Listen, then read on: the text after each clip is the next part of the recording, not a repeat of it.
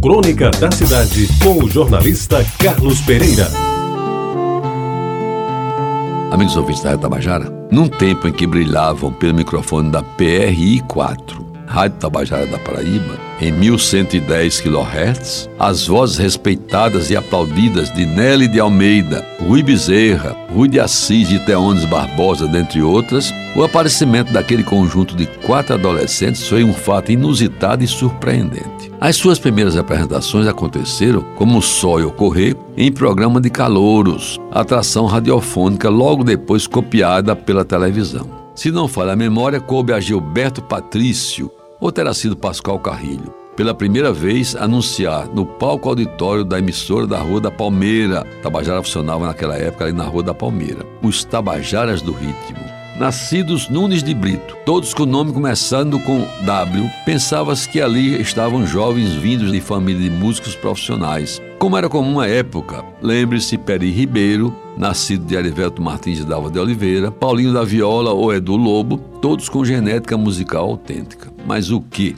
O pai oficial da Polícia Militar não participava sequer da banda de música da corporação, quando muito arranhava um violãozinho de leve. Pois bem, Valderedo, Vilmar, Valdenice e Valdenira. Esses os nomes dos adolescentes que resolveram ir à luta e dos primeiros sucessos nas caloradas conseguiram nos anos 50 e 60 do século passado formar um dos melhores conjuntos vocais que a Paraíba já produziu. Suas apresentações, que aos poucos foram saindo de João Pessoa e dos limites da Paraíba, proporcionaram ao quarteto aplausos dos mais merecidos em todos os palcos por onde andaram, aqui e alhures. Fazia gosto ouvi-los, afinados, bem treinados na voz e no conjunto, eles mesmos se acompanhando nos instrumentos musicais que dominavam com rara eficiência. Era, por assim dizer, presença obrigatória em todos os festivais de música que naquele tempo aconteceram em todo o Nordeste. Na Festa das Neves,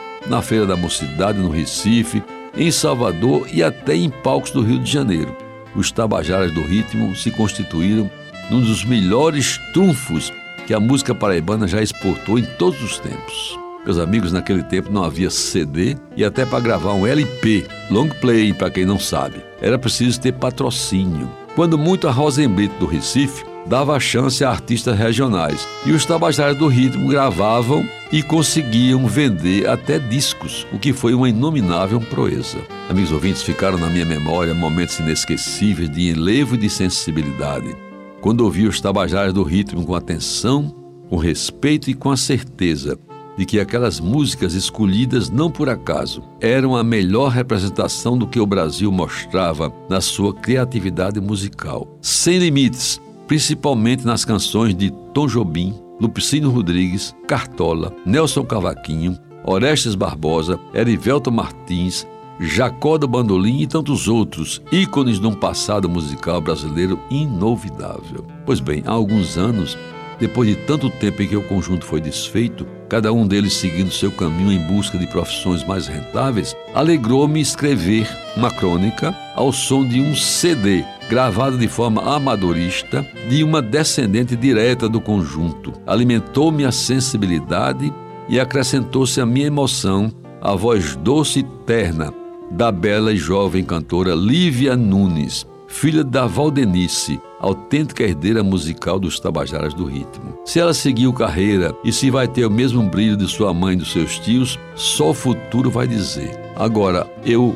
republiquei no jornal União no último sábado e releio agora para os ouvintes da Tabajara esta crônica como uma homenagem póstuma ao médico Valderedo Nunes de Brito, o mais velho do grande conjunto, que foi meu colega no Liceu Paraibano e que infelizmente nos deixou no domingo da semana passada. Você ouviu Crônica da Cidade com o jornalista Carlos Pereira.